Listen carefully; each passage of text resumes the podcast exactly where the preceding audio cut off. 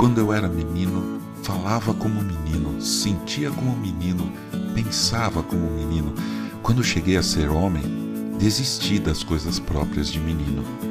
1 Coríntios capítulo 13, versículo 11. Bom dia, bem-vindo, bem-vinda ao podcast Célula Metanoia Devocional.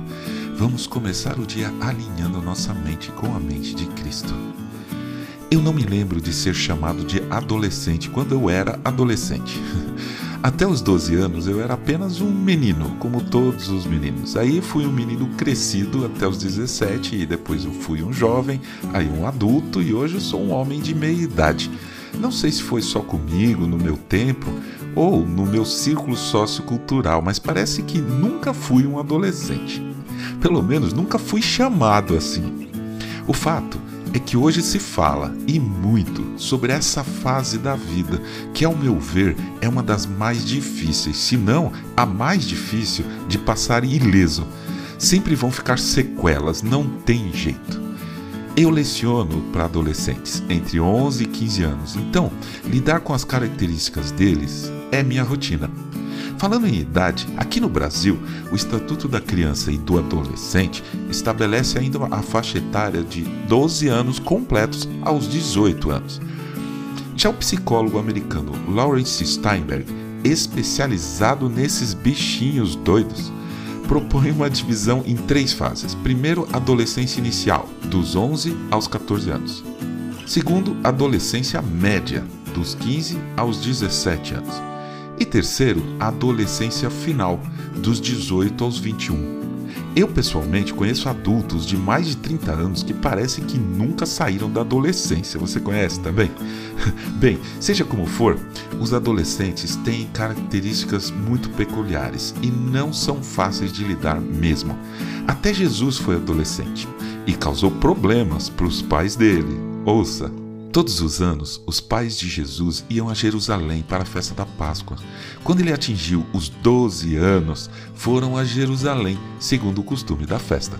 Terminados os dias da festa, ao regressarem, o menino Jesus ficou em Jerusalém, sem que os pais dele o soubessem. Pensando, porém, que ele estava entre os companheiros de viagem, andaram um dia inteiro, então começaram a procurá-lo entre os parentes e os conhecidos. E como não o encontraram, voltaram a Jerusalém à sua procura. Três dias depois, o acharam no templo, assentado no meio dos doutores, ouvindo-os e fazendo-lhes perguntas. E todos os que ouviam o menino se admiravam muito da sua inteligência e das suas respostas. Logo que os pais ouviram, ficaram maravilhados, e sua mãe lhe disse: Filho, por que você fez isso conosco? Seu pai e eu estávamos aflitos à sua procura. E ele respondeu: Por que me procuravam? Não sabiam que eu tinha de estar na casa do meu pai? Lucas capítulo 2, versículos 41 a 49. Essa resposta, então, típica de um adolescente, não é? É tipo assim: Que é, mãe? Lógico que eu devia estar aqui. Para que esquentar? Nossos adolescentes vão agir assim. Eles vão nos tratar até com uma certa arrogância. Vai parecer que eles sabem tudo e a gente não sabe nada. O importante agora é olhar com amor para eles, deixar nossa vaidade de lado, pois muitas vezes os arrogantes somos nós, adultos. Sabe por que vale a pena? Porque são eles que têm a chance de mudar o mundo ou de levar a mudança em Cristo para o mundo. Eles têm motivação, força, disposição. O que o adolescente quer? Mudar o mundo. Sempre é assim. Então, que eles realmente consigam. Vamos orar para isso.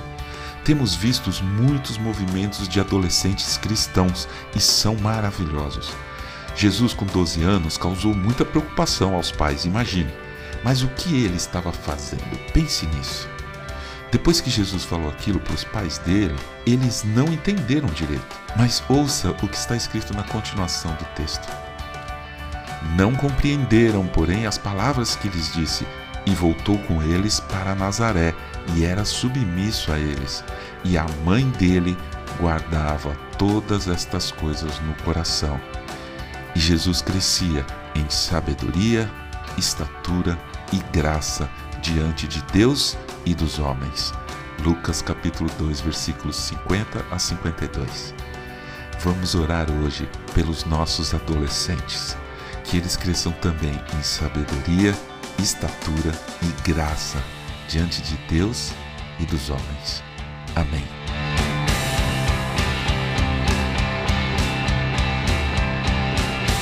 Ajude a espalhar a palavra de Deus. A seara é grande. Compartilhe esse áudio. Siga-nos para ouvir toda manhã nosso podcast e não deixe de entrar em contato com a gente. Nosso e-mail é metanoia.devocional@gmail.com. Meu nome é João Arce e este é o podcast Célula Metanoia Devocional. Que Deus te abençoe e te guarde nesse dia que está começando.